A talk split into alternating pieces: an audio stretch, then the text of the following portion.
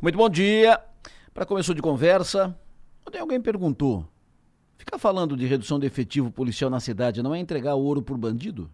E eu respondi que estávamos falando dos movimentos em curso para recompor o efetivo e reforçar o efetivo.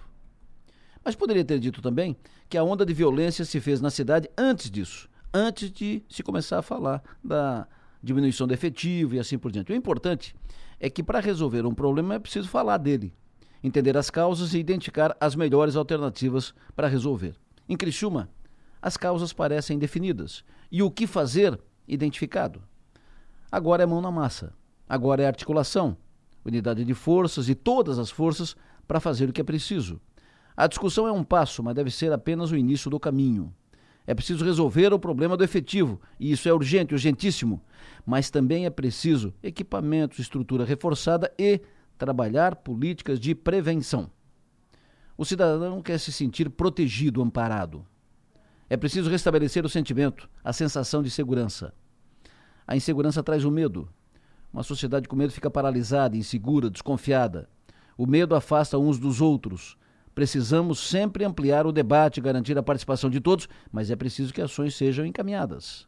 O cidadão pagador de impostos precisa observar que ações estão em curso, que o seu medo está sendo sentido, está produzindo desdobramentos. Ele quer de volta um dos bens mais preciosos que é a tranquilidade de ir e vir, para onde quiser, na hora que quiser. É preciso reação. Falar, discutir, refletir, reagir, sempre.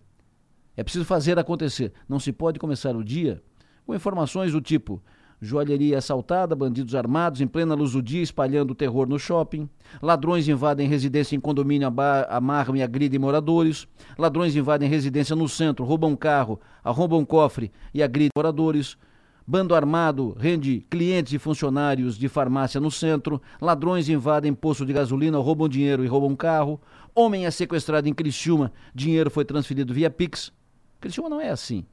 Isso não é marca de Criciúma. Criciúma é uma cidade pacífica, de povo trabalhador e ordeiro. É preciso vencer essa onda, passar a fase, virar a página o mais rápido possível. O cidadão pagador de impostos quer de volta a sensação de segurança. Pensem nisso e vamos em frente.